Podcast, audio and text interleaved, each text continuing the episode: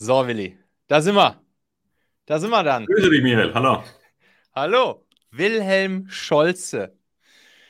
Der Mann meines Vertrauens, wenn es ums Thema Aktien und Börse geht.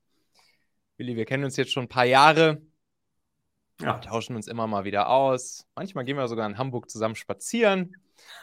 und dann erzählst du mir ein bisschen was rund ums Thema Börse, Investieren, Aktien. Gibst mir manchmal auch den einen oder anderen Geheimtipp. Mal gucken, ob ich da heute einen aus dir rauskriege. ich erzähle dir dann immer ein bisschen was von Online-Marketing. Und so irgendwelchen... Vielen Dank dafür immer. Ja, danke dir.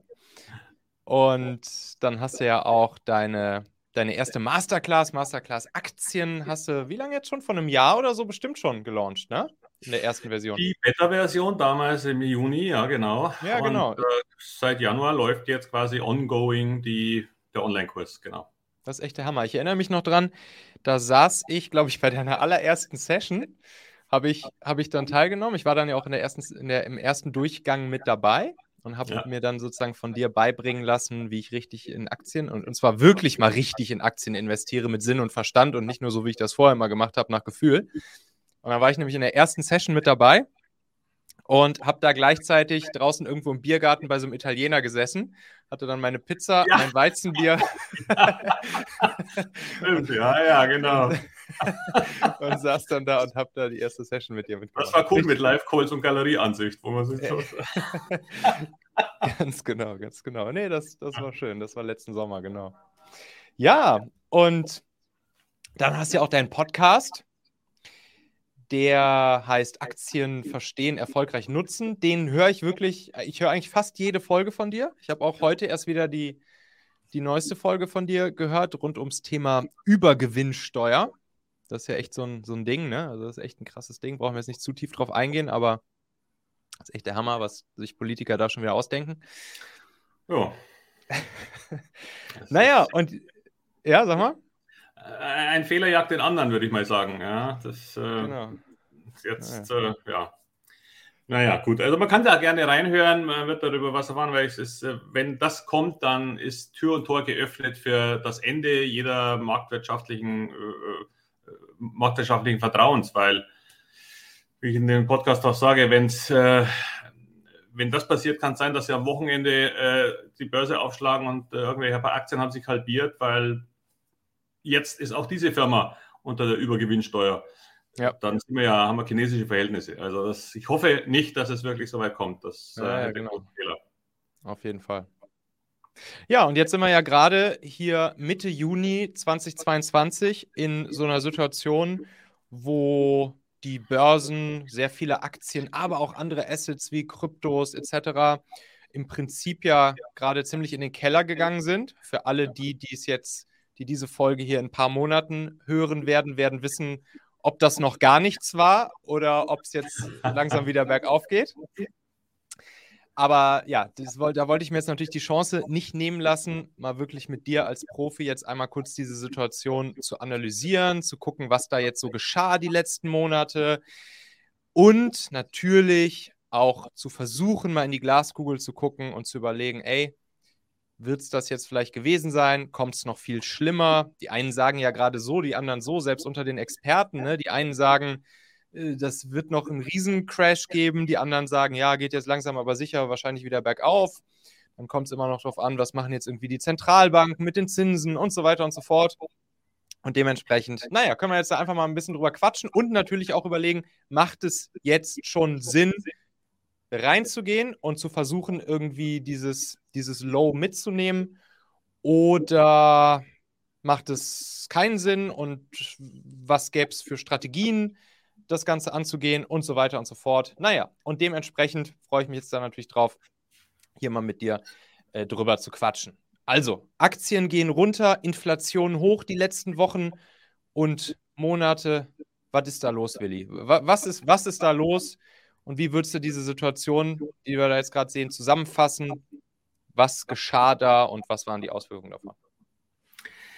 Naja, wir haben im Moment eine Situation, wo im Grunde jetzt äh, in kurzer Zeit zwei Krisen hintereinander folgten. Also erst hat man natürlich Corona mit all den Auswirkungen ähm, und damit einem und deswegen komme ich mit Corona daher, bevor wir das aufs Aktuelle kommen, das hat natürlich dazu geführt, dass die Leute Angst hatten. Wir hatten Shutdowns, wir hatten Lockdowns, wir hatten äh, Probleme und die Leute hatten Homeoffice und jeder hat angefangen, wie wahnsinnig dann in irgendwelche digitalen und E-Commerce-Geschichten natürlich äh, zu agieren, weil man natürlich nicht raus konnte.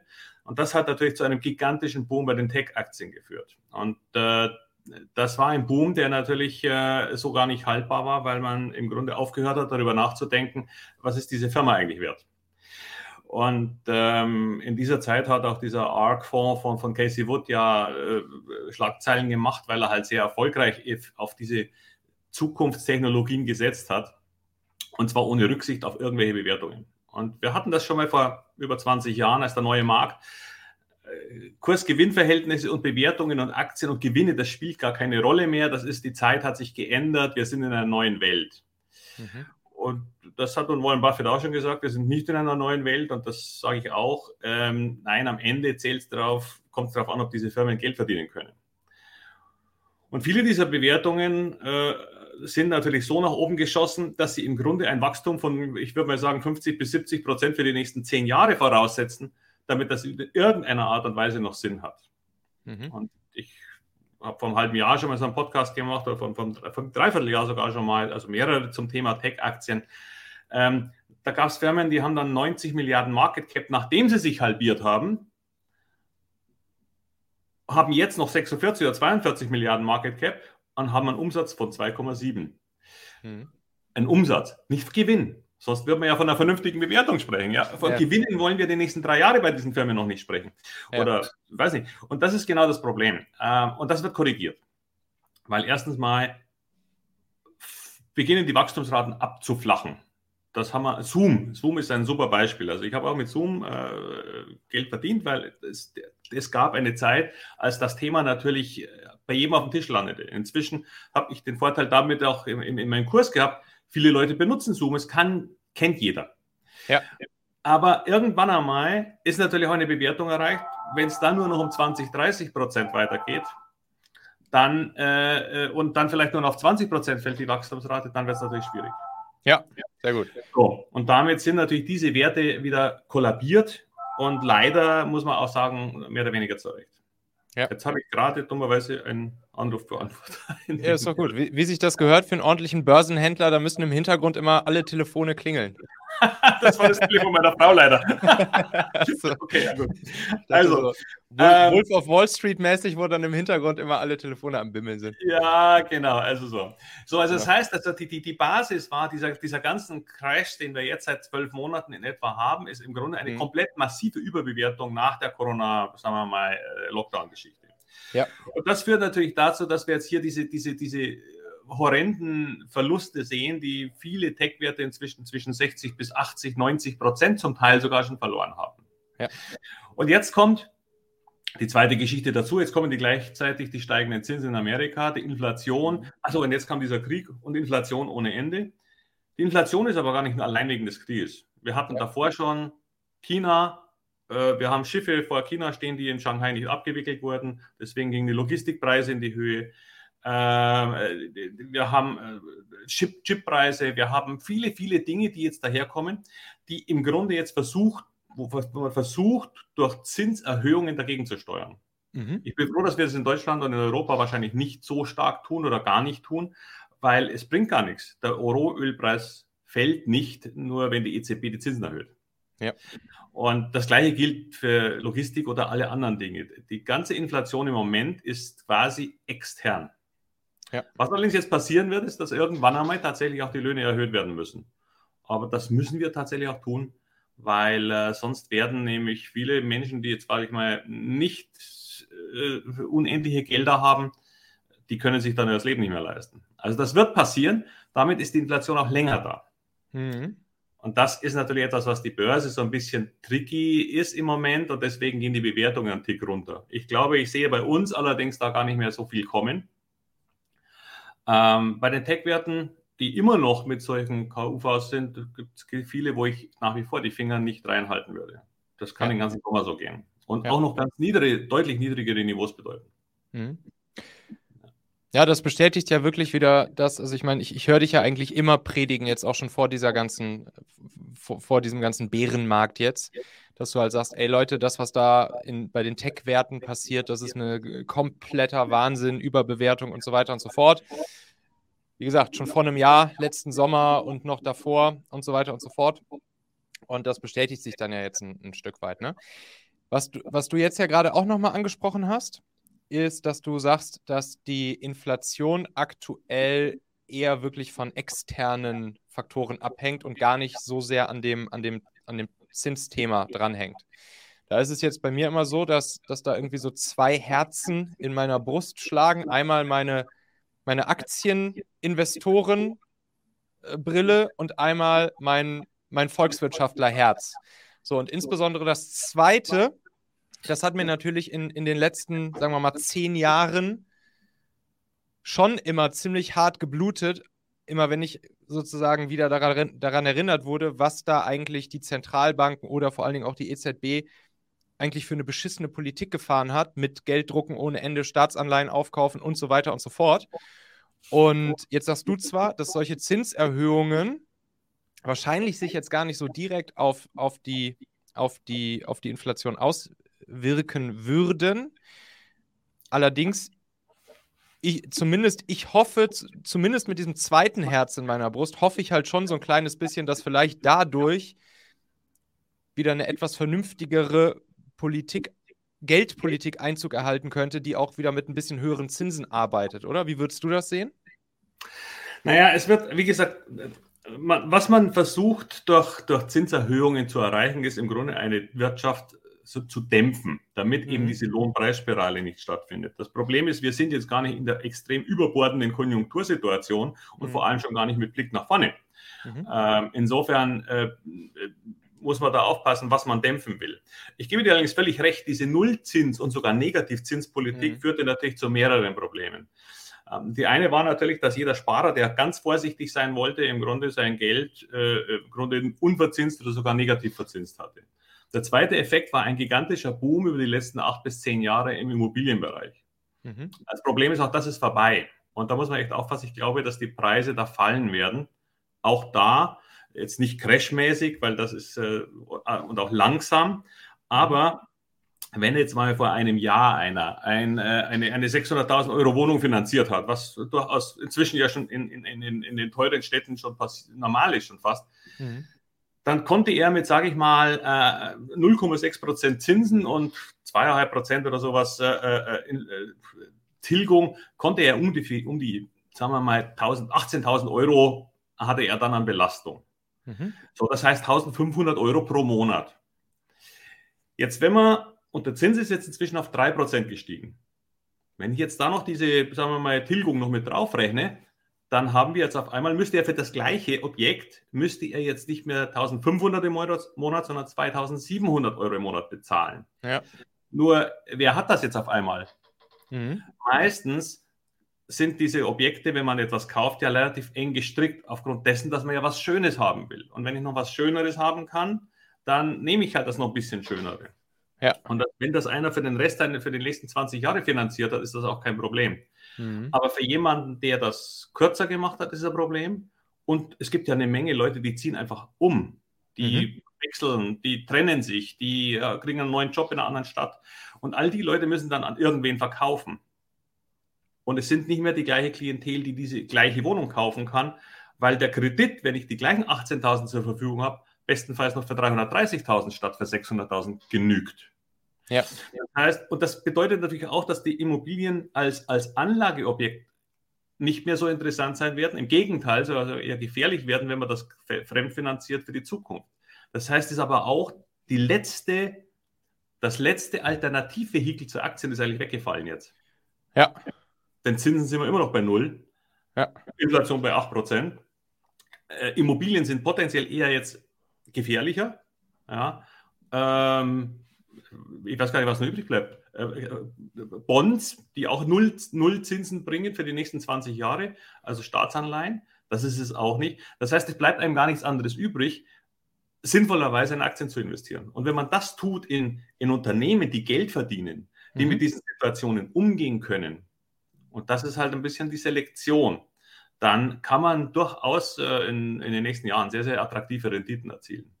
Das heißt, du würdest, ja. das heißt, du würdest sagen, obwohl wir jetzt ja beobachten, dass durch diese ganzen Verwerfungen, die ganzen Faktoren, die wir jetzt durchgegangen sind, inklusive Zinsen und so weiter und so fort, die ansteigen, dass darunter jetzt kurzfristig auch die Aktienkurse in der Breite zumindest leiden, würdest du sagen, trotzdem weiterhin der beste Inflationsschutz und sogar eigentlich der einzige, der noch übrig bleibt, gerade hergeleitet hast, sind weiterhin Aktien als Schutz gegen diese Inflation, ja? Genau, jetzt muss man nur, und das jetzt beginnt der Punkt, es ist eben, es ist nicht so ganz allgemein einfach nur Aktien. Ich, es, mhm. ähm, wir haben jetzt zum Beispiel, wir haben jetzt, ich habe mal nachgeschaut, jetzt inzwischen über 2000 ETFs. Ja. Ähm, 2000 ETFs. Die meisten haben Themen. Das mag äh, äh, Krypto sein, das mag äh, Cyber Security äh, und alle möglichen Themen. Natürlich gibt es auch diesen MSCI World, der im Grunde sehr propagiert wird und was im Grunde wahrscheinlich auch als Einstieg absolut sinnvoll ist. Ähm, ja. Also da gibt es gar keine Frage. Ähm, weil man, wenn man mit Aktien beginnt, sich erst einmal an, an diese Bewegungen des Marktes auch gewöhnen muss. Ähm, und der bewegt sich natürlich weniger als jetzt mal Einzelaktien. Mhm. Ähm, nichtsdestotrotz, wenn man jetzt irgendwie verschiedene ETFs kauft, dann entbindet einen das leider nicht von der, von der, von der Auswahl, äh, was für ein Thema ich mache. Und manche Menschen kaufen einfach nur ein Thema, schauen aber gar nicht, wie teuer diese Firmen sind. Mhm. Wir hatten das vor, zwei, vor drei Jahren mit Cannabis, da haben die Leute wie blöd Cannabis gekauft. Mhm. Völlig egal, dass diese Firmen mehr wert waren als Daimler-Benz oder als Mercedes, ja. Äh, und danach halt, und, und eigentlich kann jeder irgendwie einen Baumstrauch pflanzen. ähm, dann kommt, äh, dann kommt Wasserstoff und Wasserstoff ist ein super Thema. Nur, wenn ich dann wieder 50 Milliarden für eine Firma bezahle, die äh, nächstes Jahr 200 Millionen Umsatz machen will, dann wird es halt auch eng. Und, ja. und wenn man ein ETF kauft, glauben viele, sie sind dann aus dieser, aus dieser Bredouille raus, weil ich habe eine Mischung. Mhm. Aber wenn ich eine Mischung von extrem überbewerteten Aktien in einem Fonds habe, dann habe ich genauso Mist. Weil ja. genau diese Mischung, das haben wir mal mit diesen Immobiliengeschichten CDS gemacht, mit Immobilienverbriefungen. Ja. Äh, wenn mhm. nur Mist in so einem Ding drin ist, dann wird das nicht besser, nur weil ich viele davon habe. Ja. Und daher bin ich schon Freund der, der, der Einzelselektion, da komme ich auch her, mhm. weil man hier genau weiß, diese Firma kaufe ich, weil die verdient ja. das Geld, die hat diese und diese Probleme nicht und ich kann agieren. Und ich kann mir anschauen, will ich das Thema und wenn ich das Thema will, was ist dieses, die Firma denn wert? Und das tut man bei einer Einzelaktie, das tut man in einem ETF nicht mehr. Oft. Ja. Obwohl der Basis super ist als Einstieg. Aber danach kann man durchaus sagen, okay, es, Dinge ändern sich ja auch. Ja? Vor fünf Monaten hat auch kein Mensch gedacht, dass die Ukraine überfallen wird. Das verändert Dinge. Es gibt aber auch Chancen. Ich meine, man mag zu Rüstungsaktien stehen, wie man will. Ich halte sie inzwischen für sehr nachhaltig, weil witzigerweise nachhaltig heißt ja, wir wollen für die zukünftige Generation unsere Erde so oder besser hinterlassen, als wir sie jetzt vorfinden. Und Frieden und Freiheit sind für mich ein sehr existenzielles Gut, ähm, das ich gern weitergeben möchte. Und dazu gehört leider die Fähigkeit, das auch zu erhalten. Und das war jetzt eine Chance, in einer, in einer Phase, die eigentlich schlechter Markt ist, gibt es immer wieder solche Dinge, die mhm. besser laufen, weil sie auch noch immer noch günstig sind. Und wir werden für die nächsten fünf bis zehn Jahre werden wir steigende Umsätze in diesen Firmen sehen. Äh, das ist jetzt kein, das ist no, also das, da muss man jetzt nicht super intelligent sein, das zu, herauszufinden, dass jetzt das Wachstum in diesen Branchen da sein wird. Also vor allen Dingen zum Beispiel sowas wie Rüstung jetzt, sagst du, ja? Genau, als Beispiel, ja, ja. genau. genau. Also das ist sicher im Moment das, das, das, das, das, das klarste Beispiel. Ja. Natürlich ja, ist auch klar, wir werden Elektroautos bauen. Das ist jetzt auch jetzt keine Frage, ja. Ähm, nur da kommt es immer auf die, es kommt dann immer auf die Bewertung an. Wenn ich dann äh, die, die Rüstungsaktien sind, obwohl sie mit KGVs von 20 jetzt vielleicht notieren oder so, oder so das ist nicht teuer. Mhm. Wir reden hier von Kurs-Gewinn-Verhältnissen und die werden für die nächsten Jahre auch mit 15, 20 Prozent wachsen das ist völlig okay. Ähm, amerikanische Firmen wachsen weniger und haben Kursumsatzverhältnisse von 20 oder mhm. wachsen genauso.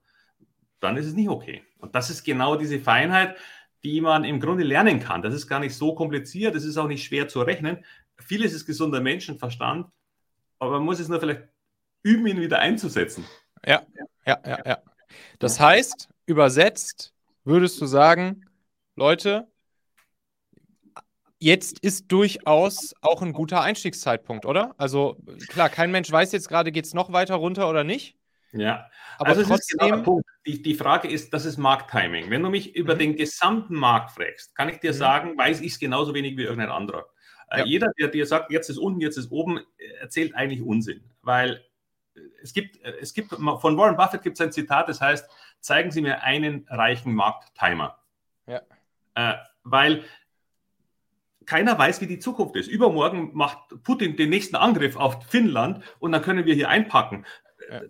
Das weiß keiner. Was ich aber im Grunde hergehen kann, ist Firmen, deren Zukunftsaussichten absehbar da sind, wo mhm. und jetzt komme ich, deswegen komme ich mit dieser Rüstungsgeschichte. Das ist wirklich, das wird sich nicht ändern, wenn der Krieg in der Ukraine vorbei ist. Mhm. Unabhängig davon. Das wird passieren. So, das heißt, solche Dinge kann ich im Grunde dann sagen, okay, das ist die Bewertung okay, die nächsten Jahre sind im Wachstum okay, äh, es ist unabhängig von irg irgendwelchen anderen Problemen, es ist sogar unabhängig von China, ja, also vielleicht mit ein paar Chips, ja, aber jetzt sage ich mal nicht als, als Absatzmarkt oder, oder als so. Das heißt, wir haben hier eine Branche, die die, die Negativ-Dinge im Grunde jetzt ausschaltet. Deswegen laufen die halt auch ganz gut und aus meiner Sicht auch, also weil du von Tipps sprichst, ich glaube, das geht halt auch noch weiter. Ja. Aber das heißt nicht, dass alles steigen wird. Es gibt Verstanden. natürlich schon bei den einen oder anderen Probleme, gerade bei Firmen, die diese Inflation nicht weitergeben können. Mhm. Was sind das zum Beispiel so für Branchen, die die Inflation nicht weitergeben können? Naja, äh, im Grunde sind es Firmen, die im Grunde so eine Art MeToo-Produkt machen. Das heißt, irgendwie in, in, äh, einfach in dieser eingespannt sind und, und nicht die Marktmacht haben oder nicht das Branding oder sonst ja. was, dass sie im Grunde Preiserhöhungen durchsetzen können. Das ist jetzt ein Riesenproblem gewesen, war bei Zulieferern, Automobilzulieferern. Die Automobilindustrie verkauft deutlich weniger Autos als davor, mhm. macht aber mehr Gewinn weil im Grunde die einfach den Preis hochnehmen können, weil die Nachfrage ist hoch, aber aufgrund dieser ganzen Probleme der Zulieferer, äh, der, der, der, der, der, der, der, der, Lieferer, der, der Ketten, können die nur weniger Autos anbieten. Die Nachfrage ist aber größer als das Angebot, dann können die den Preis erhöhen. Das ist Marktwirtschaft, das kennst du. Ja. Ja, so. Und der Zulieferer hat das Problem, dass er meistens feste Verträge mit diesen Automobilfirmen hat. Das heißt, wenn jetzt da Kosten steigen, kann der auf der Ertragsseite nichts ändern. Ja. Und die sind oft gekniffen. Und da ist es ein bisschen problematisch, wobei es die ersten großen gibt. Jetzt nehme ich mal sowas wie Conti. Jetzt haben alle Analysten haben jetzt runtergestuft, nachdem sie vorher bei 200 noch alle begeistert waren, sind sie jetzt äh, vorsichtig. Jetzt beginne ich langsam mir die Dinge anzusehen, weil äh, wenn nächstes Jahr die Automobil zu, Automobilfirmen wieder mehr Autos verkaufen, weil sich die Chip-Geschichte langsam löst, weil äh, China vielleicht auch die Schiffe langsam wieder Waren liefern können, dann werden die auch wieder mehr Autos absetzen können. Die werden sicher nicht die Preise senken, das kann man vergessen. Aber mehr Absatz bedeutet auch mehr Produkte von den Zulieferern. Und dann kommen die endlich wieder auch ins Spiel. Ja, verstanden. Meine lieben Podcast-Hörer, wenn dir gefällt, was du hier regelmäßig hörst, dann würde ich dir empfehlen, auch hin und wieder mal in meinem YouTube-Kanal vorbeizuschauen. Dort bekommst du dann nämlich solchen Content hier nur eben zusätzlich noch auf der Bildspur. Ich zeige ja immer viele Praxisbeispiele, Erklärgrafiken und Vorlagen, die du sofort für euch anwenden kannst. Ich habe einen Kurzlink eingerichtet, der dich direkt zum YouTube-Kanal bringt unter xhauer.com/yt für YouTube. xhauer.com slash yt. Klicke dort gern einfach auf Abonnieren, so siehst du dann auch automatisch einmal pro Woche, wenn ich ein neues Video rausgebracht habe und kannst einfach entscheiden, ob du es dir ansehen möchtest. Wir haben für die nächsten Monate unglaublich wertvolle Folgen geplant. Der Content-Kalender, der platzt praktisch aus allen Nähten, lohnt sich, versprochen. xhauer.com slash yt. Dann lass uns doch mal, dann lass uns doch mal so eine, so eine wilhelminische Light-Checkliste durchgehen.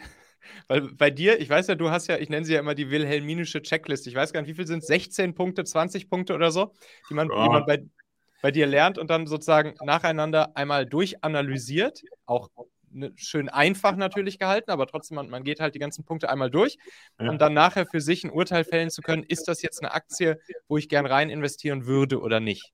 Lass uns das mal kurz in der, in der Light-Variante einmal machen, sodass man das schon mal, ja, das, das, das, das ne, für Leute, die jetzt sagen, hey, alles klar, verstehe ich, hab jetzt, bin jetzt irgendwie motiviert, genau zu gucken, wo könnte ich jetzt rein investieren und dann jetzt eventuell diesen Bärenmarkt mitzunehmen, ne? je nachdem, in welche Richtung es weitergeht. Aber ganz egal, du sagst ja im Prinzip, gutes Timing, schlechtes Timing, scheißegal. Eigentlich ist immer ein gutes Timing, wenn man halt weiß, wo man rein investieren will. Ja. Und dementsprechend, was wären denn jetzt so die ersten Schritte, die ich gehen kann, um mich Aktien, in die ich jetzt rein investieren könnte, anzunähern? Was sind so die ersten Schritte, die ich gehen kann, ich was checken kann, wo ich vielleicht schon mal die ersten Sachen prüfen kann, analysieren kann, um dann schon mal zumindest eine Indikation zu kriegen, jo, das könnte was sein oder davon lasse ich über die Finger. Also im Grunde geht es eigentlich fast, das ist ein Ausschlussverfahren. Eigentlich geht es darum, Aktien zu entdecken, die man nicht haben will. Äh, weil, mhm. Und zwar so schnell wie möglich. Ähm, insofern gibt es, erst einmal geht es natürlich um irgendwelche Branchen, die man eigentlich, die, die ich schon mal ausschließe, die mehr mit Glück Glückstreffer sind. Also jetzt, ich habe jetzt ganz blöd, irgendeiner buddelt nach Gold in äh, irgendwo in den Gebirgen und äh, hofft, dass er da was findet. Das ist halt Explorer. Ja. Äh, wird sehr gern genommen von äh, einer bestimmten Klientel von Aktionären, aber sehr glücklich macht er das selten. Ähm, dann geht es natürlich darum, wie ist denn die Bewertung insgesamt? Das erste, was ich mir anschaue, ist, wie wächst diese Firma? Wie, wie ist ja. in der Vergangenheit gelaufen? Was war in der Vergangenheit? Man kann sich sehr schön, und da ist ein Chart gut. Ich bin kein Freund von technischer Analyse, weil, äh, weil Analyse ist im Grunde ein völlig falsches Wort. Analyse heißt, dass ich irgendwas Sinnvolles da rauslesen kann.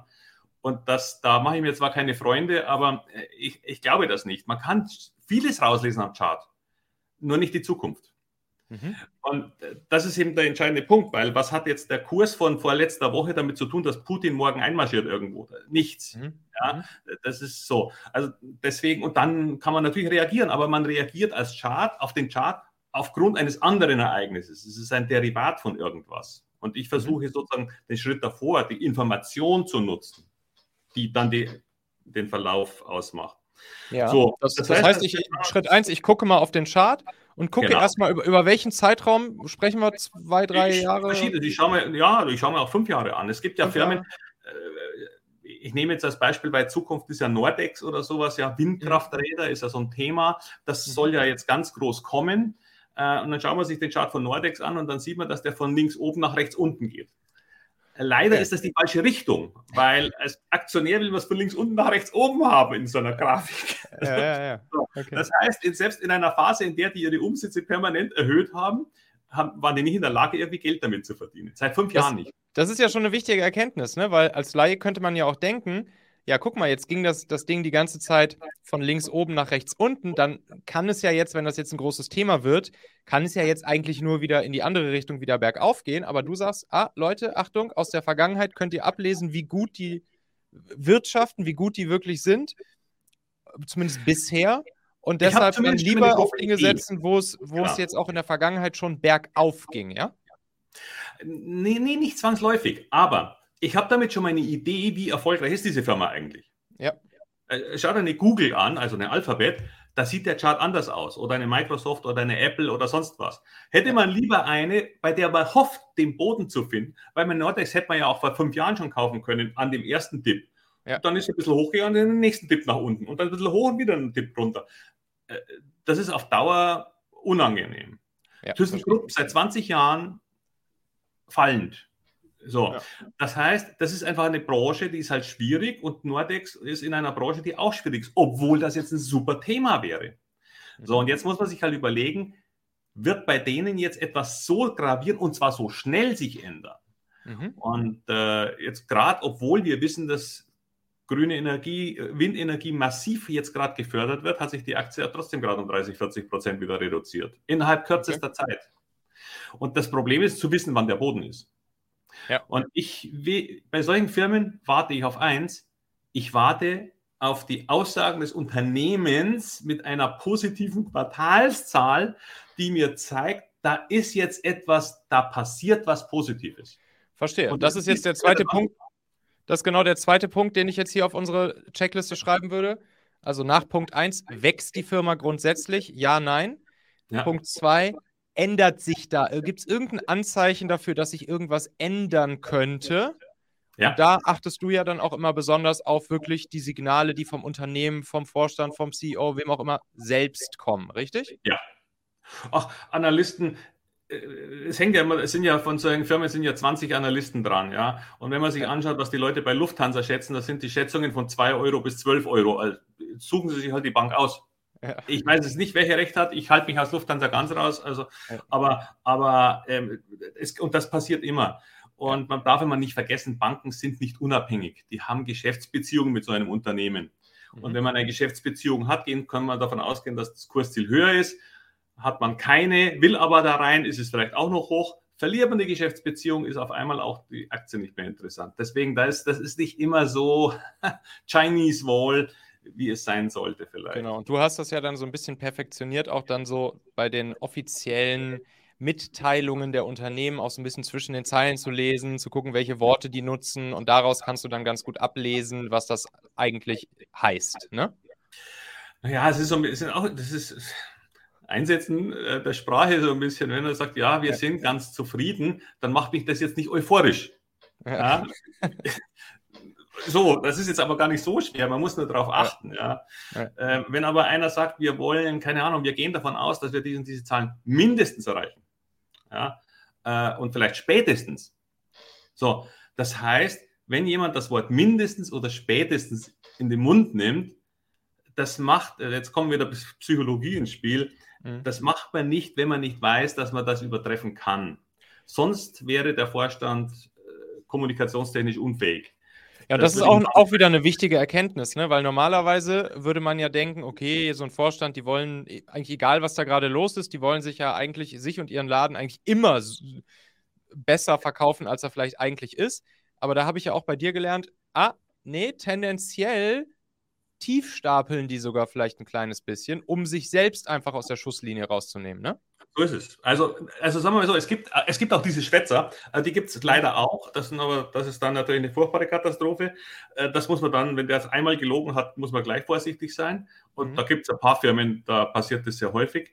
Aber im, tendenziell, du wirst bei, bei ich sage jetzt auch die Amerikaner, bei Alphabet, bei, bei, bei Apple oder sonst was, die werden immer erst einmal runterguiden fürs nächste Quartal, mhm. um es dann zu übertreffen. Enttäuschung ist etwas, was die Börse nicht gern mag. Mhm. Und ein guter Vorstand, der sagt, es wird ein bisschen schwieriger dieses Quartal, aber übertrifft es dann wieder. Und wenn er ja. das ein paar Mal gemacht hat, dann genießt er für seine, bei seinen Aussagen ein gewisses Vertrauen in der, in der Investorenschaft. Völlig zu Recht. Ja, ja. verstanden. Und wenn Gut. dann aber einer schon mal sagt, ja, aber wir werden das mindestens erreichen, mhm. dann ist das für mich ein besonders starkes Signal. Ja. ja. Weil wenn das einer zum Halbjahr zum Beispiel schon sagt, ja, und sagt, ja, wir werden unsere Jahresziele mindestens, oder wir erhöhen sogar unsere Guidance, aber wir werden das dann jetzt schon, obwohl die Krise gerade da ist, oder es ist jetzt gerade eine schwierige Zeit, auch aus allen möglichen Gründen, und jeder, jemand geht mit seinen eigenen Schätzungen für dieses Jahr hoch, ist auch ein gutes Zeichen, weil er steht ja nicht im Druck, das zu tun. Also hat er, hat er wahrscheinlich die Aussage, ich glaube, wir sind auch drüber. Ich kann diese Aussage wagen, ohne dass ich ein Risiko eingehe. Ja, verstanden. Das heißt, ich habe geguckt, wächst der Laden grundsätzlich? Gibt es irgendein Anzeichen, dass sich was in Richtung positiv ändern könnte, wie zum Beispiel solche Unternehmensmitteilungen? Was mache ich in Schritt 3? Naja gut, es geht natürlich um die Bewertung an und für sich. Also das heißt, mhm. es gibt äh, im Moment, es gibt, man kann es jetzt mal ganz simpel machen, es gibt diese Pack-Ratio, das ist so diese, das Wachstum ins Verhältnis zur Bewertung zu setzen, im Gewinn. Also das heißt Gewinnwachstum zu KGV. Mhm. Ähm, das ist so ein Anhaltspunkt. Da gibt es verschiedene Nuancen davon, das muss man schon ein bisschen nochmal genau je Unternehmen anschauen. Aber per Saldo, wenn möchte ich gerade in einem Umfeld, das jetzt ähm, ein bisschen im Risk-Off-Modus gerade ist und vorsichtig ja. und ängstlich agiert, ähm, möchte ich Firmen haben, die Gewinne machen ja. und deren Bewertung nicht abstrus hoch ist. Ja. Also ich, so. Gewinnwachstum geteilt durch KGV. Genau. Das kriege ich beides, beides raus auf, auf den üblichen Börsenmedien online einfach. Ne? Kann ich mir je Unternehmen Gewinnwachstum, genau. also, über welchen äh, Zeitraum? So ein Jahr dann, Gewinnwachstum durch KGV des Jahres oder, oder des letzten Jahres? Ich schaue eigentlich gerne äh, auf, die nächsten, auf sich der nächsten zwei Jahre voraus zumindest. Manchmal hat man ja auch drei, das ist noch besser, aber das sind ja Schätzungen von Analysten. Ja. Ich mache dann auch nicht einen, sondern da gibt es ja so, wenn man zum Beispiel bei Finanzen.net, Börse Online, bei verschiedensten Medien, das will ich gar keinen hervorheben, die haben ja. diese Gewinnschätzungen der Analysten aggregiert. Ja. Da geben, gibt man die Aktie ein und dann gibt es dann irgendwie Schätzungen, nennt sich das dann mhm. oder sowas. Da kann man schon mal so voraussehen. Und, diese, und, und, und, das Pack-Ratio haben die, haben die da auch schon für uns berechnet oder machen wir das manche dann einmal kurz? Ja, manche nein, aber das Gewinnwachstum von zwei Jahren, aber es geht um die Gewinne bitte, ja. Also schon ja, um Gewinnwachstum. Ja, das heißt, ich äh, gucke mir einfach an. 30 Prozent wachsen auf drei Jahre, dann haben wir halt 8 Prozent geometrische und, Reihe. Und das bezogen aber dann auf das heutige KGV, ne? Das ist sozusagen ja, das Gewinnwachstum genau. der nächsten zwei, drei Jahre durch, genau. geteilt durch das heutige KGV. Genau, weil das ist ja der aktuelle Kurs. Ja, ja, ja. ja das, also und dann, Kurs was, heute natürlich, logischerweise. Ja, ja, genau. Und dann, was will ich da hinterm, hinterm Gleichheitszeichen dann so für Ja, also mein, das, das heißt immer, optimal ist eins oder sowas, aber das, das kann man so einfach nicht ganz sagen. Aber in dem Moment, wo ich mich irgendwo, und das hängt jetzt von der Unternehmen ab, mhm. äh, äh, Gut ist es im Grundsatz, wenn die Gewinne jetzt nicht außergewöhnlich sind, weil vorher Verluste waren und dann so extreme Schwankungen drin sind, sondern wenn das ja. stetige Gewinnwachstum ist, dann ist gut, wenn man um die, äh, wenn man etwas unter 1 bekommt.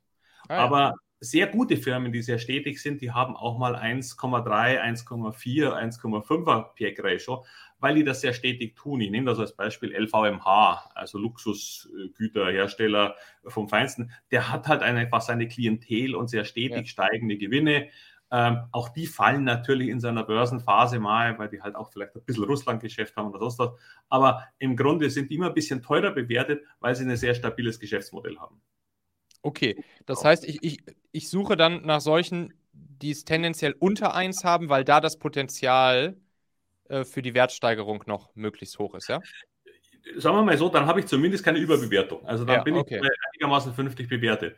Verstanden. Da müssen wir ein bisschen tiefer einsteigen, weil das gilt wirklich nicht, jetzt nicht zum Beispiel für zyklische Aktien. Ja? Weil da gibt es zwischen Verlusten und Gewinnen, wenn es ganz toll läuft, sehr große Unterschiede. Ähm, aber ich sage mal, wenn man mit, mit PI-Ratios, also Kurs-Gewinn-Verhältnissen, roundabout von irgendwo zwischen 10 und 20 im Moment agiert, mhm. äh, dann, dann ist es okay. Autos haben traditionell etwas unter 10. Die sind eher bei 8 bis 9 mit KGV. Ist mhm. traditionell mhm. so. Ähm, da muss man, kann man auch ein bisschen schauen in der Historie, wie war denn die Entwicklung in der Vergangenheit. Mhm. Wenn das immer so bei 10 war und äh, dann muss etwas Positives passieren, dass das Wachstum beschleunigt zum Beispiel. Das ja. ist eine schöne Sache, weil Wachstumsbeschleunigung ist natürlich immer gut. Äh, und das ist wirklich immer gut. Das ist mit einer der Hauptgründe, warum ich Aktien kaufe. Ah, ja. ähm, weil dann gibt es eine, eine sagen wir, dann gibt es eine Doppel, ein Doppelwopper sozusagen. Es gibt ein, ein steigende Gewinne, heißt höherer Kurs bei gleichem KGV, aber gleichzeitig gibt es ganz häufig eine KGV-Ausweitung, ja. weil man höheres Wachstum hat. Okay, verstanden. Sehr gut. Gibt es noch irgendeinen vierten Punkt auf unserer Schnell Schnellcheckliste, den man noch direkt mit beachten kann? Ähm, ein bisschen, also im Grunde geht es immer darum, dass man ein bisschen vorausschaut. So mhm. eigentlich von meinen, ich, ich, ich erarbeite mir für, für Firmen und das zeige ich dann auch in dem Kurs, wie das geht, Kursziele auf Sicht von zwei bis drei Jahren. Mhm. Und ein Kursziel hat etwas mit, mit dem Wachstum zu tun, es hat was mit der Bewertung zu tun, die dann in zwei, drei Jahren fair wäre.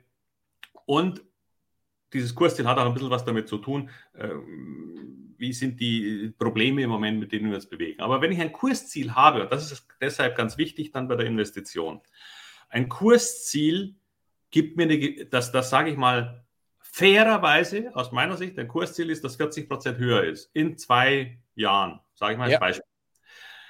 Das gibt mir auch die Sicherheit, wenn der Markt mal fällt, weil wenn der Markt fällt, fallen Aktien tendenziell zu 80 Prozent fallen dann alle. Also mhm. die Guten erholen sich dann wieder, erholen sich dann relativ schnell wieder. Aber erst einmal sippenhaft. Ja, weil wenn er ein Fonds verkauft, dann verkauft der querbeet. Das ist ihm völlig egal. Der, der verkauft einfach. Der sagt, ich muss 100 Millionen Cash generieren, weil ich Vorrückgaben habe. Dann verkauft der. Das heißt, ja. selbst die besten Aktien können fallen, weil solche Dinge passieren. Die Guten erholen sich dann natürlich schnell wieder. Und wenn ich dieses Kursziel habe, das sage ich mal 40 Prozent höher wäre und der Markt fällt ein bisschen, dann werde ich deswegen nicht rausgeschüttelt.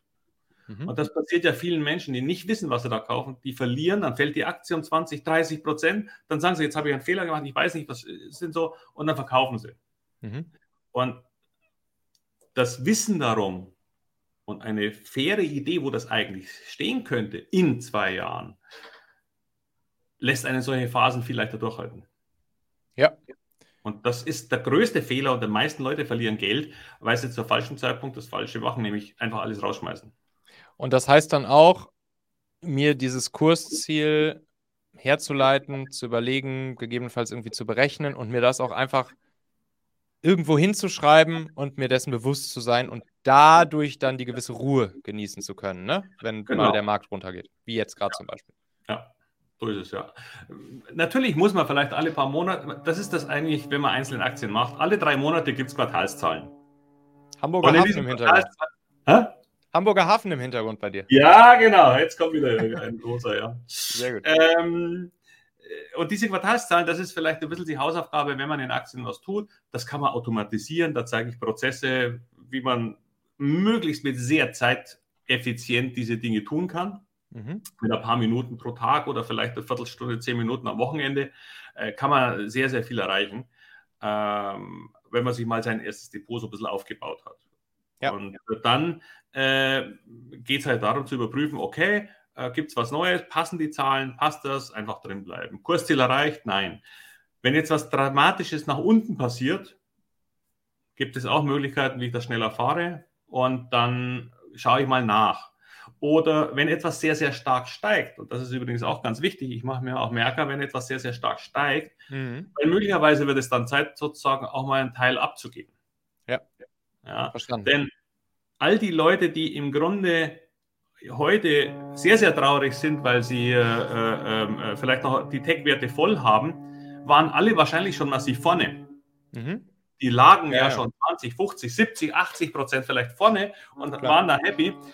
Aber da sie nicht geschaut haben, ob das überhaupt noch Sinn macht, sind sie drin geblieben. Ja, ja, ja, ja klar. Dann beginnt ein bisschen ein psychologisches Problem. Wenn es dann um 30 Prozent fällt, gehst du nicht mehr raus. Man sagst, ah, das war doch viel höher schon. Das, ja. Und dann schaust du zu, bis minus 30, minus 50, minus 70, minus 80 Prozent ist und kommst nicht mehr raus. Und deswegen ist es so ein bisschen der Trick, so ein bisschen schon nach oben, mal ab und zu mal, wenn es unvernünftig teuer wird, was einfließen zu lassen. Ja, perfekt. Bevor ich jetzt gleich natürlich noch versuchen werde, dir auch noch mal so ein paar einzelne Aktiennamen rauszukitzeln. Ah, ungern. da, da hatte ich, weiß ich doch. Genau deshalb mache ich das ja. Äh, will ich trotzdem noch mal kurz, trotzdem noch mal kurz die, die letzte Frage. Wenn man jetzt die, die Einzelaktienstrategie fährt als Privatmensch und eben nicht äh, ETFs macht oder nur ETFs macht. Ich habe ja auch einen Mix aus beidem. Ich habe ja auch. ja, ja, ich würde auch einen Mix vorschlagen. Also für die meisten würde ich auch einen Mix vorschlagen, ja. Genau. Ähm, was ist so eine vernünftige Größe für ein Privat, für ein kleines, normales Privatportfolio aus Einzelaktien? Also gibt es da irgendeine Größe, wo du sagst, ja, so mindestens fünf oder zehn solltest du schon haben, Einzelaktien, um dann irgendwie vernünftig gestreut zu haben? Oder wie würdest du das sagen? Ja, äh, absolut mindestens. Mhm. Ähm, also es gibt ja so zwei, zwei Lager. Das eine ist, ich mache einfach sehr viele, da habe ich den Fonds. Also jetzt lassen wir mal den ETF als einzelne Geschichte mir weg, sondern man hat ein eigenes wirkliches Aktiendepot. Mhm. Dann halte ich also 15 bis 20 Prozent, äh, 15 bis 20 Aktien für sehr sinnvoll. Weil immer wenn man nur, sagen wir, drei oder vier hat äh, und dann ist eine zufällig Wirecard oder ist betroffen durch den Ukraine-Krieg oder es kommt irgendeine eine richtig blöde Geschichte auf eine Aktie zu, dann haut einen das dermaßen runter, dass es im Grunde kaum noch aufzuholen ist. Ja. Ähm, hat man 20 Aktien im Schnitt mit 5%, sage ich mal, gewichtet, ganz einfach mhm. mal ganz grob erst einmal, dann, mhm. dann, wenn eine dann sich halbiert, dann macht das mein Vermögen nicht kaputt, dann sind zweieinhalb Prozent weg. Wenn der Markt dann wieder ein bisschen steigt, holen die anderen das locker wieder auf. Das ist gar nicht das Problem. Ähm, Wenn es, also das heißt, die Größenordnung 5 bis 7 Prozent in einer Aktie würde ich nicht übersteigen. Ja. Ähm, wenn es hineinwächst, kann man auch mal ein bisschen lassen, wenn, mhm. wenn, wenn die Bewertung nach wie vor okay ist. Aber im mhm. Standard würde ich es eher tatsächlich so machen. Und das kann man sich langsam aufbauen. Keiner sagt, ich muss jetzt hergehen und sofort 20 Aktien kaufen. Ja, man macht zehn Dinge, man liest wieder was Neues, man kriegt eine neue Information, wo das passiert, was in der Politik und sagt, das ist eine spannende Geschichte. Das entsteht. Und wenn man es dann hat, dann ist es ein Austarieren. Dann geht es relativ einfach. Ja, verstanden. Und ähm, ähm, mehr, allerdings muss man dann auch aufpassen, wenn man dann so Depotleichen drin hat, weil ja. man daneben gelangt hat, weil Aktien sich äh, massiv gefallen sind und man hofft dann, das könnte sich noch erholen. Aber diese Aktie hat dann nur noch einen Restwert von einem halben Prozent im Depot. Äh, würde ich im Grundsatz sagen, schmeiß auch raus weil sonst hat man irgendwann einmal ein Depot, in das man reinschaut, das einem quasi nur ärgert. Ja. Da hat man keinen Spaß mehr dran, weil man sagt, das, das, sind ja alle meine Fehler, sind jetzt akkumuliert und dann schaut man nicht mehr, dann ist es vorbei. Ja. Äh, das, äh, und sie bringen ja nicht mal, selbst wenn sich eine mit einem halben Prozent Restwert äh, äh, nochmal verdoppeln sollte, was schon wieder ausgesprochen viel ist, weil es ist eine Aktie, die 100 Prozent macht, mhm.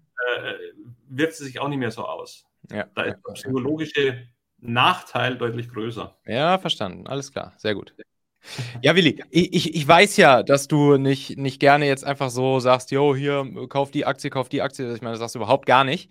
Aber trotzdem will ich natürlich einfach nochmal vielleicht von dir, so ist logisch, ne, ist ja auch klar, dass das keine Anlageberatung ist und so weiter und so fort. Das ist immer wichtig dazu zu sagen. Und dass es natürlich auch so sein kann, dass dass wir jetzt hier irgendwie Namen droppen, wo sich dann vielleicht in einem halben Jahr herausstellt, dass das, dass das überhaupt gar nicht irgendwie ein vernünftiges Ding war. Aber trotzdem finde ich es einfach immer mal so spannend von dir zu hören, was du dir halt gerade so selbst einfach für Unternehmen anschaust, die vielleicht gerade so auf deinem Radar sind oder gerade aufgepoppt sind oder die jetzt schon ein bisschen länger anschaust, wo du einfach denkst, hm, das könnte vielleicht ein Ding mit Potenzial sein. Hast du da so ein paar konkrete Unternehmen, wo du sagst, hm, die gucke ich mir zumindest gerade mal an und nehme die mal näher unter die Lupe. Äh, also ich habe jetzt gerade erst vor ähm, zwei Wochen oder sowas, habe ich jetzt zum Beispiel Sixt gekauft. Ähm, mhm. Sixt Automobilvermietung kennt man ja. ja. Ähm, ich, ich schaue mir auch mal an, welche Probleme existieren auf der Welt. Also wir hatten Lieferprobleme, wir hatten China-Probleme, äh, Lockdowns und dass ich also China als Absatzmarkt schlecht. Dann frage ich mich, hat die Aktie das Problem? Mhm. Hat China, hat Sixt was mit China zu tun? Nein. Hat China was mit äh, Lebensmittelpreiserhöhungen zu tun? Nein. Hat China was mit Russlandgeschäft zu tun oder, oder Ukraine? Nein. Äh, hat, welche, haben die irgendwelche anderen Probleme im Moment? Jetzt, nachdem Corona rum ist, im Großen, also erst einmal, so mal grob, ja, ähm, auch nein. Die Nachfrage nach Urlaubsreisen ist hoch. Ja. Die Leute wollen wieder erfahren. Mhm. Manche äh, Automobilverleiher, also äh, so, so, so, so Leihwagenfirmen sind pleite gegangen oder waren quasi dran. Six hat eigentlich fast immer Geld verdient, die haben das wirklich sehr gut gemacht. Und die haben jetzt KGV von 10 oder sowas. Ja. Also Vorzugsaktien. So, und die haben jetzt gerade, und auch die zahlen 5% Dividende inzwischen, die haben jetzt gerade erst 3,70 Euro Dividende bezahlt. 5 Euro äh, oder 5%, das ist eine ganze Menge in einem Umfeld, in dem äh, es gerade schwierig scheint. Ja. Ja. Ich habe ganz kurz, da habe ich dieses Beispiel immer, das mache ich sehr gerne mit Allianz, ja. Mhm. Lebensversicherungen zahlen ja nun auch nichts mehr. Ja. Also die, die, die, die Lebensversicherung Garantierendite ist bei 0,25 Prozent. Ja. Äh, die Allianz hat jetzt gerade 5 Prozent ausgeschüttet. Ah ja. Also, wenn ich die Auswahl habe zwischen, ich lege das Geld bei der Versicherung an oder ich lege das Geld in der Versicherung an, also als Aktie, äh, stellt sich die Frage nicht mehr. Ja. Das ist echt ein ganz, ganz cooler Vergleich. Ich schiebe das so. Geld zur Allianz. Die Frage ist nur, in welche Abteilung? Ja, ja, genau. Also kaufe ich lieber die Aktie tatsächlich, ja. ja. Äh, man kann ja immer noch ein Risikoleben äh, für billig ab, abschließen. Ja, genau. Alles klar, verstanden. So. Also Sixt, sowas finde ich gar nicht schlecht. Und, und das habe ich jetzt gerade gesagt, jetzt, ich schaue mir jetzt an, aber ich bin noch nicht, äh, mhm. wahrscheinlich mache ich das auch in Stufen ähm, jetzt sowas wie Conti anzuschauen, Continental, also Automobil. Jetzt nicht jeden, aber die sind halt sehr groß. Mhm. Ja, also die sind wirklich sehr groß und die sind in der Lage, auch ein bisschen Preise äh, mit zu fordern, weil sie sehr wichtig sind, weil sie so groß sind für die Automobilzulieferer. Die haben da sicher bessere Karten als manche andere. Ähm, da jetzt aber im Moment der Markt halt tricky ist, äh, würde ich das so peu à peu machen. Vielleicht mal mhm. das erste, den ersten Drittel kaufe ich, wenn ich was kaufen will, immer gleich. Ja, ähm, okay. Ich, das finde ich eine gute Idee, dann will ich das Drittel gleich haben. Ja. Zu warten ist ein ganz großer Fehler, äh, also mit allem zu warten, weil äh, dann läuft es hoch und dann ärgert man sich nur und dann kommt man nicht mehr rein. Ja. Weil, hey, das wollte ich, das war doch schon billiger. So, das heißt, und kein Mensch sagt immer an der Börse, ich muss alles auf einmal reinstecken. Ja, stimmt. So, also da kaufe ich das erste Drittel. Wenn es jetzt runterfällt, und das hoffe ich dann im Grunde sogar, mhm. ja, mhm. habe ich vielleicht nochmal, weil der Markt gerade nochmal äh, im Sommer vielleicht nochmal äh, noch mal 7, 8 Prozent fallen könnte, weiß ich nicht, äh, äh, dann habe ich eine Chance, dann vielleicht nochmal 6, 7 Euro äh, billiger reinzukommen. Ja. ja. Und so mische ich mich dann, dann vielleicht über diesen Sommer hinweg. Ich denke, dass wir im Herbst schon in einer ganz anderen Situation sind. Mhm. Deswegen ist es auch ganz gut, das kann ich nur sagen. Lernt es jetzt, dann seid ihr im Herbst vorbereitet auf den Einkauf. richtig, richtig. Wenn, wenn, ganz am Anfang hast du noch über das Rüstungsthema gesprochen. Was gibt es ja. da jetzt so für, für Unternehmen, wo du sagst, die, die guckst du dir mal genauer an? Es gibt ja im Grunde nur zwei vernünftige bei uns in Deutschland, also zwei große. Mhm. Das ist Rheinmetall und, und äh, äh Hensoldt. Ähm, ich habe einfach beide. Mhm. Und ähm, ähm, es ist so, Rheinmetall hat jetzt gerade gesagt, sie wollen so um die 20 Prozent für die nächsten Jahre wachsen. Die Schätzungen der meisten Analysten sind nach wie vor tiefer.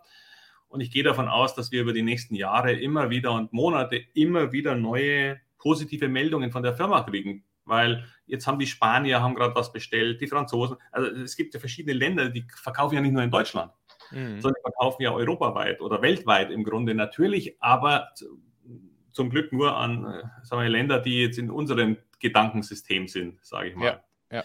Und insofern, äh, und die sind ein Teil auch Automobilzulieferer. Ah ja. Mhm. Also auch das, ja. Und da machen die auch KI und solche Dinge. Also auch da äh, haben die jetzt quasi zwei Bereiche, die auf Sicht der nächsten Jahre wachsen können. Jetzt hat sich die Aktie gerade verdoppelt und das macht es für viele ein Problem. Ich hatte das gerade auch im Kurs wieder. Mhm. Da habe ich gesagt, dann mach doch auch wieder eins. Kauf einen Teil und warte. Und dann kam das Ding auch tatsächlich jetzt 12, 13, 14 Prozent runter von 215 auf 100, knapp über 180 oder was. Ja. So, habe ich nochmal aufgestockt. Ja, weil äh, dann, dann, so, weil ich will die Position, alles gut. Und ob das jetzt auf 170 gefallen wäre, wäre mir völlig wurscht gewesen. Weil die Aussichten sind einfach da, die, die sind nicht mehr wegzudiskutieren. Ja, verstanden. Tech lässt du weiter die Finger von, oder? Oder kann man jetzt wieder reingehen, jetzt wo die Dinger mehr oder weniger. Ja, also, das ist, ja, also das ist genau das wie mit dem Markt, ja. Also ähm, das ist leider nicht differenziert genug für mich, ja, ja. weil äh, kann man da reingehen. Es gibt die Firmen, die haben ein Kursumsatzfeld ist schon immer von 20, ja, ja. und äh, verdienen für die nächsten sieben Jahre kein Geld. Äh, die können sich nochmal dritteln und die sind mir immer noch zu teuer. Ähm, und dann gibt es welche wie jetzt sage ich mal Alphabet oder sowas, die jetzt mit runtergekommen sind mhm. die jetzt langsam tatsächlich schon wieder auf einer ganz vernünftigen Bewertung sind. Mhm. Aber in Alphabet würde ich jetzt da jetzt wieder anfangen, sozusagen auch wieder so peu à peu zu kaufen. Also da würde ich auch den ersten Teil tatsächlich jetzt nehmen, weil die werden natürlich dieses Jahr ein bisschen ein Problem haben im Gewinnwachstum. Mhm. Warum? Weil sie letztes Jahr, glaube ich, plus 80 Prozent gemacht haben. Das okay. Jahr war dermaßen gut, dass es jetzt dieses Jahr gar nicht mehr zu toppen. Man geht also davon aus, dass es dieses Jahr leicht rückläufige Zahlen geben kann. Deswegen kommt auch der Kurs ein bisschen runter und deswegen würde ich das einsammeln, weil nächstes Jahr geht es dann schon wieder. Ich, also ich glaube weiterhin an digitale Geschäft wird weiter stattfinden. Ja.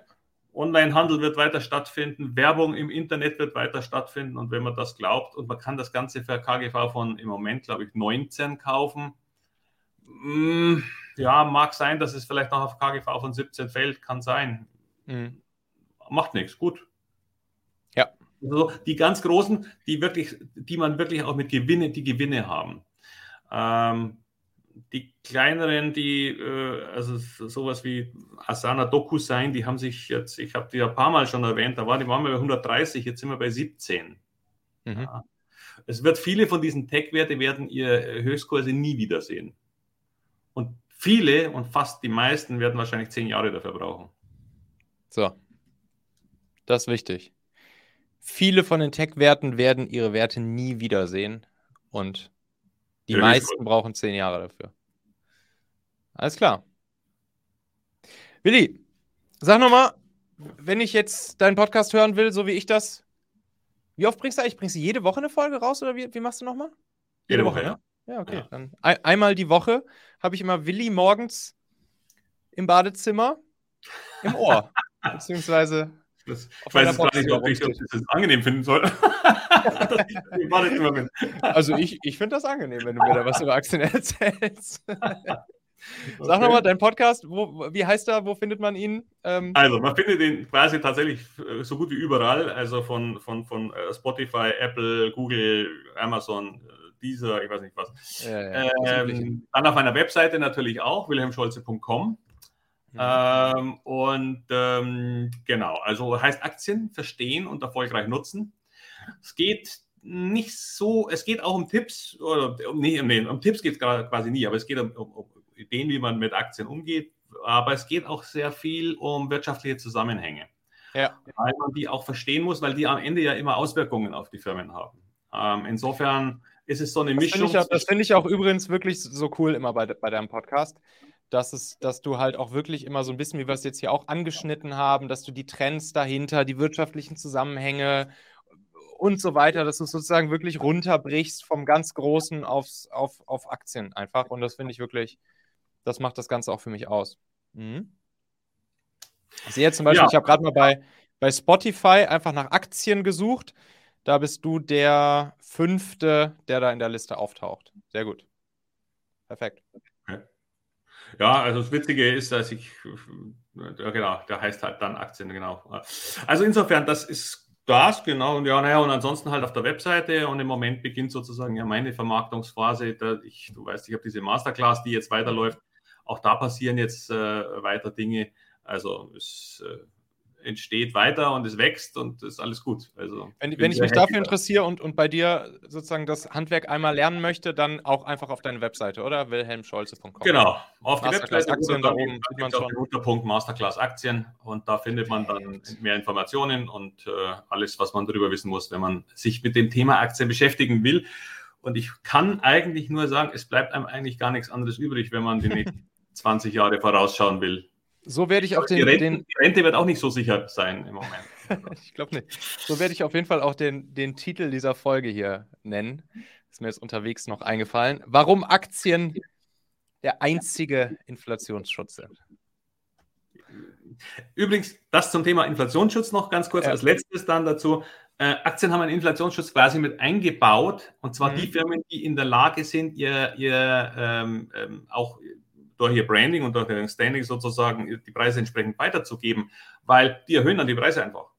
Ja. Äh, und damit so, und jetzt verkauft die diese Firma als Beispiel, die verkauft noch nicht mal ein Produkt mehr, aber durch die Preiserhöhungen, die sie weitergegeben hat, steigt der Umsatz. Ja. Sagen wir mal um 5%. Damit steigt aber auch, wenn sie die Marge halten, der Gewinn um 5%. Und damit steigt auch der Wert um 5% obwohl sie nicht ein Produkt mehr verkauft haben, weil einfach alles sozusagen, aber das gilt eben nur für Firmen und das ist ein, ein wichtiges Kriterium, äh, ist die Marktmacht groß genug, um das zu tun, um tun zu können. Ja. Da sind wir wieder beim Thema Branding, aber darüber spreche ich dann hier in einer anderen Folge mal weiter. Alles klar, cool. Dank. Tausend Dank dir, hat großen Spaß gemacht. Wir haben hier auch, wir haben ja live bei LinkedIn und YouTube, haben auch einen kleinen Gruß noch hier in, in Chat bekommen und zwar von Jonathan. Liebe Grüße zurück. Und ja, dann würde ich sagen, sprechen wir einfach ein paar Monate nochmal und gucken, was sich getan hat. Ne? Es wird spannend. Also ich glaube, im zweiten Halbjahr haben wir wieder ein bisschen mehr Spaß an der ganzen Geschichte. Sehr gut. Danke dir, Willi. Also, vielen Dank. Mach's gut. Jo. Tschüss.